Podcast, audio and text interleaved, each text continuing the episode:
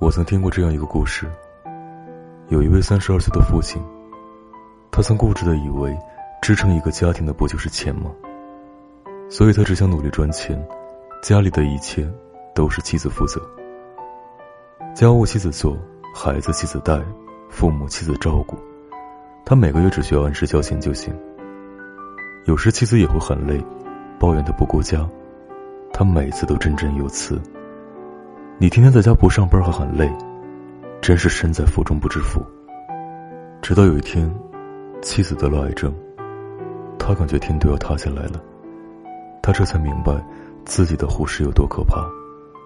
当所有一切都压到他身上，他瞬间领悟了妻子的不容易。幸运的是，大概是他的悔悟感动了上天，妻子最终痊愈了。可生活中有许多许多人。他们的悔恨，并没有拉回丢失的爱人。邻居家一位六十五岁的大叔，老伴去世五年了。他仍然经常抹着眼泪念叨：“真后悔当初没有对他再好一点。如今再想弥补，都没机会了。”离婚两年的大学同学老张，当初走的时候特别决绝。可如今妻子已经再婚了，他仍然每天在悔恨中度过。恋爱了好几次，可没有一个女人能像他那样对我好。